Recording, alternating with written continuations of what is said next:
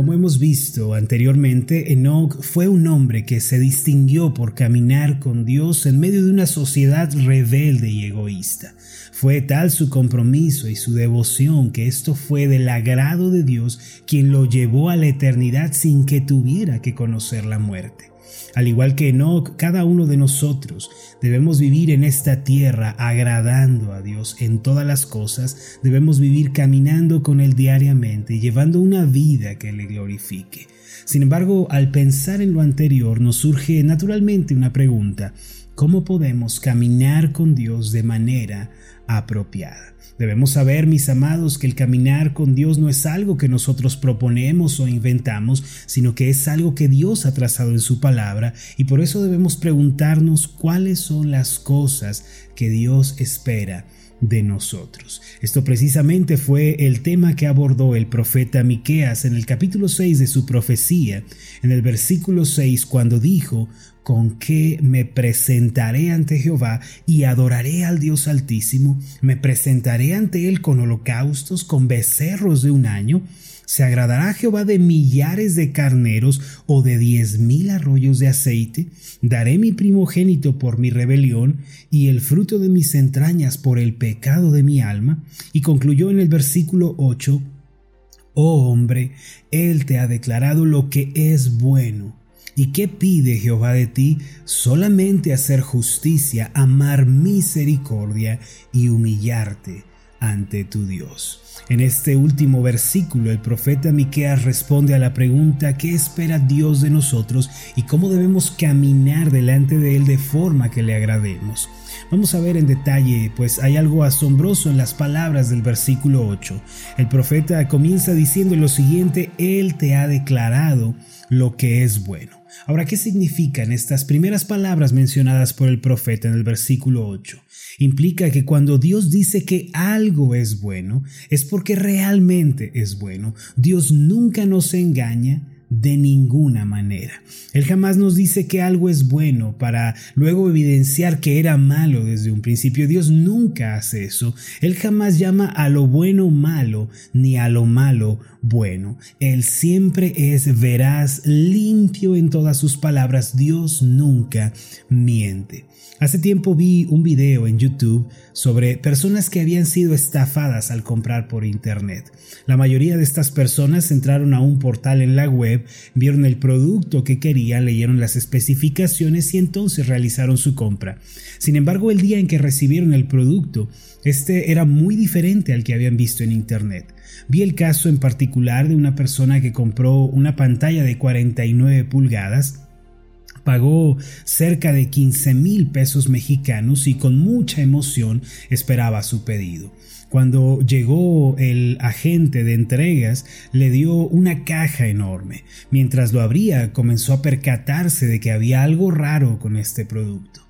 Al final descubrió que solo se trataba de una tabla de madera recubierta con una bolsa plástica de color negro. Desde luego esta persona hizo un reclamo, se quejó directamente con la página. Ahora, ¿qué quiero decir con esto? Me, refiero a que hay cosas, mis amados, que a simple vista nos parecen buenas, hay cosas que nos van a parecer agradables y vamos a llegar a pensar que traen felicidad a nuestra vida.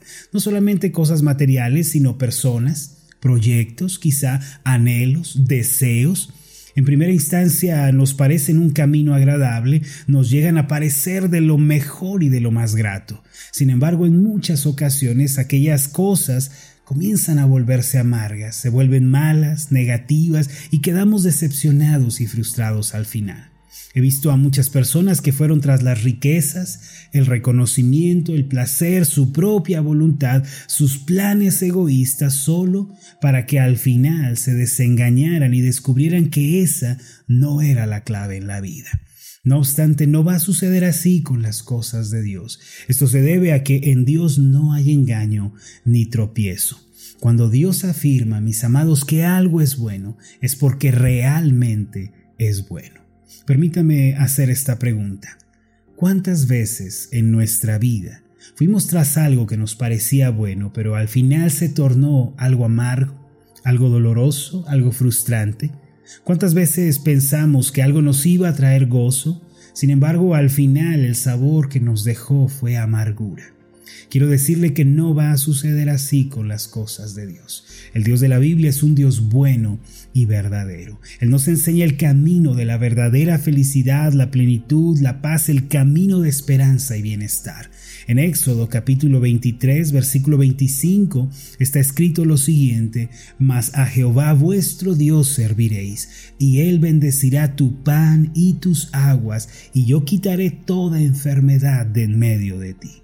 El primer libro de Reyes, capítulo 2, versículo 3 dice de esta forma, guarda los preceptos de Jehová tu Dios, andando en sus caminos y observando sus estatutos y mandamientos, sus decretos y sus testimonios, de la manera que está escrito en la ley de Moisés, para que prosperes en todo lo que hagas y en todo aquello que emprendas. Lo anterior nos muestra que seguir el camino de Dios verdaderamente va a traer felicidad a nuestra vida. El Señor dijo en labios del profeta Miqueas, yo te enseño el buen camino, yo te declaro lo que realmente es bueno para tu vida. Ya que el Señor lo ha dicho, debemos tomarlo como una absoluta certeza. Ahora, ¿qué es eso bueno que Dios nos dice? Quiero terminar hablando sobre el significado de Miqueas capítulo 6 versículo 8 que nos invita a hacer justicia, amar misericordia y humillarnos ante Dios. Primero, lo que Dios declara en este pasaje que es bueno para nuestras vidas es hacer justicia. ¿Qué significa esto para nosotros el día de hoy? Significa vivir una vida justa, ser honestos, ser rectos en todo lo que hacemos. Estamos viviendo tiempos de mucha corrupción e injusticia. Tales cosas son como un cáncer que destruye la vida de aquellos que practican estas cosas. Sin embargo, hay promesas para el hombre que vive en rectitud y que se cuida de la injusticia. Hace algunos meses estuvo circulando la noticia acerca de un joven de 25 años que era conductor de un transporte privado en Corea del Sur en uno de sus viajes que realizó, llevó al aeropuerto a un hombre de negocios, dueño de una empresa muy reconocida. Después de haberlo dejado cuando estaba de regreso, este joven se percató de que su pasajero había dejado su celular. Así que el joven regresó lo antes posible al aeropuerto, sin embargo, el hombre ya no estaba por ningún lugar. Para este joven hubiera sido sencillo quedarse con el dispositivo y fingir que nada estaba sucediendo. Quizá pudo haber obtenido alguna ganancia deshonesta con ello ya que se trataba de un dispositivo muy caro. No obstante, este joven mantuvo encendido el celular hasta recibir la llamada del dueño. Después de dos días, el hombre de negocios logró contactar al joven taxista y le agradeció por cuidar su celular. Le dijo que estaría de regreso en aproximadamente dos semanas y le pidió que conservara el celular hasta entonces. Al cabo de las dos semanas, este joven recogió al hombre de negocios en el aeropuerto y el empresario le dijo lo siguiente Ya no quedan personas como tú, permíteme hacer algo por ti. El joven le dijo que no era necesario, sin embargo, el hombre de negocios insistió. El caso es que después de esto, el hombre empresario contrató como su chofer personal a este joven y se comprometió a pagar sus estudios hasta haberse graduado. Mis amados, hacer justicia implica vivir una vida recta, limpia, honesta, aun cuando otros no nos estén viendo, y esto es lo que honra a Dios y trae felicidad a nuestro corazón. Lo cierto es que cuando llevamos a cabo una vida justa, una vida honesta y limpia, Dios siempre nos bendecirá y tendremos su favor y su agrado en nuestra vida. El Salmo 37, 29 al 31 dice de esta forma, los justos heredarán la tierra y vivirán para siempre sobre ella. La boca del justo habla sabiduría y su lengua habla justicia. La ley de su Dios está en su corazón, por tanto sus pies no resbalarán. En segundo lugar, lo que Dios nos indica como bueno es amar misericordia. Esto verdaderamente es algo hermoso. Calvino solía decir que un hombre no puede amar a Dios sin que primero ese hombre haya sido amado por Dios. Y de la misma manera no puede manifestar la misericordia a otros sin primero haber recibido la misericordia de Dios en su ser. Nosotros llegamos a conocer la misericordia de Dios al conocer a Jesucristo. Él dio su vida en la cruz del Calvario por nosotros los pecadores. Él nos amó cuando aún estábamos viviendo en pecado y en obstinación. Por eso Romanos capítulo 5 versículo 8 dice lo siguiente, mas Dios muestra su amor para con nosotros, en que siendo aún pecadores Cristo murió por nosotros. Además, el apóstol Pablo dice en Efesios 4, 31 y 32, quítense de vosotros toda amargura, enojo, ira, gritería, maledicencia y toda malicia. Antes, sed benignos unos con otros, misericordiosos, perdonándoos unos a otros, como Dios también os perdonó a vosotros en Cristo. Al haber conocido a Cristo, nuestro Salvador, hemos tenido un encuentro ya con la misericordia. Por eso estamos ya capacitados para ser misericordiosos y perdonadores con otros. Quien ha sido perdonado por Dios y aún así se resiste a perdonar, está actuando como un injusto. A Dios no le agrada eso. ¿Cuál es la misericordia que Dios nos manda a practicar a final de cuentas? La misericordia en la Biblia se relaciona con el perdón, con la paciencia, con la comprensión y también con la tolerancia. Dios quiere que seamos misericordiosos en el hogar. Él quiere que haya perdón entre el esposo y la esposa, que haya comprensión entre los familiares y los vecinos, que la paciencia y la tolerancia sean el pan de cada día en nuestro hogar. El Señor Jesús dijo en Mateo capítulo 5, versículo 7, Bienaventurados los misericordiosos, porque ellos alcanzarán misericordia. Hay muchos, sin embargo, que se resisten a perdonar, argumentando que la otra parte no se ha disculpado ni ha mostrado arrepentimiento. Pero el perdón y la misericordia son un mandamiento que nosotros debemos cumplir aun cuando nuestros enemigos nos traten con hostilidad. Además, si uno decide no perdonar, va a vivir atrapado en la cárcel de la amargura y de la infelicidad.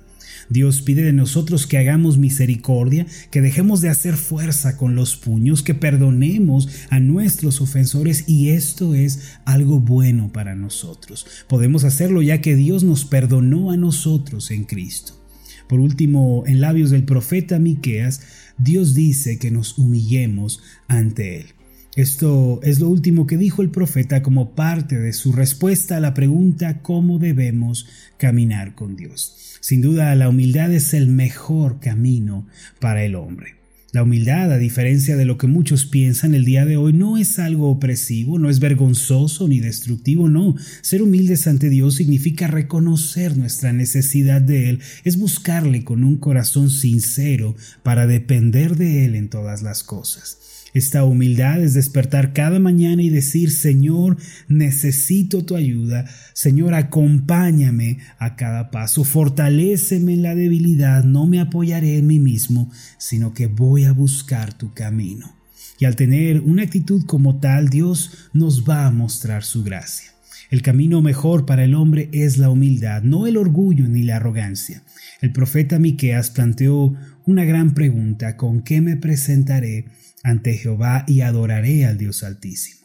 No podemos tener una comunión cercana con Dios que nos guíe a la felicidad si caminamos en la senda del formalismo, de la tradición o del humanismo. Recuerden siempre, mis amados, Dios busca el corazón. El camino a la felicidad y a la paz tampoco está en las riquezas ni en los bienes materiales, mucho menos en el estatus social. Tampoco se encuentra en la religión, filosofía, psicología, humanismo. Estas cosas solo dirigen a la confusión y al dolor. El Señor nos declara lo que realmente es bueno. Solamente hacer justicia, amar misericordia y humillarte ante tu Dios. A partir del día de hoy hay que vivir una vida honesta, limpia, justa, una vida de verdad. Practiquemos la misericordia, seamos pacientes, comprendamos a nuestro prójimo y perdonemos a nuestros ofensores. Seamos amorosos en el hogar, tolerantes en el trabajo, compasivos frente a la sociedad. Finalmente vivamos una vida de humildad ante Dios. Hay que reconocerle cada mañana y hay que buscar su camino a cada paso que damos. Permítanme hacer una oración por ustedes. Amoroso Dios y Padre Celestial, En tu palabra tú nos muestras lo que es verdaderamente bueno para nosotros. Muchas veces hemos ido por cosas que nos parecían buenas, hemos corrido detrás de aquellas cosas que parecían y prometían darnos placer, pero al final lo único que cosechamos fue amargura y dolor y un cielo gris. Sin embargo, Señor, tú nos muestras en tu palabra lo que de verdad es bueno para nosotros. Dice tu palabra que lo mejor es hacer justicia, es vivir con rectitud, con verdad delante de ti. También nos mandas que hagamos, Señor, misericordia a nuestro prójimo, que no vivamos, Señor, con un corazón endurecido como la piedra, sino que seamos dóciles, sencillos, perdonando a los que nos han ofendido, amando y siendo pacientes con aquellos que nos rodean. Y también en tu palabra nos dices, Señor, que sobre todas las cosas vivamos humildemente delante de ti. Danos esa humildad de corazón, te lo pedimos, en el nombre de Jesús. Amén y amén. Hola, ¿qué tal? Mi nombre es Marlon Corona, soy el pastor de la iglesia Ascender en la ciudad de Zapopan, Jalisco, en México. Le agradezco mucho por haberme seguido con esta meditación. Mi oración siempre es que usted sea prosperado en todas las cosas y goce de una buena salud, así como prospera en su alma. Lo invito a que ore por las meditaciones Ascender y le pregunte a Dios cómo puede usted ser de bendición para este ministerio. Las meditaciones Ascender son impulsadas y apoyadas por nuestros Reciba un fuerte abrazo de mi parte. Que Dios le bendiga. Hasta la próxima.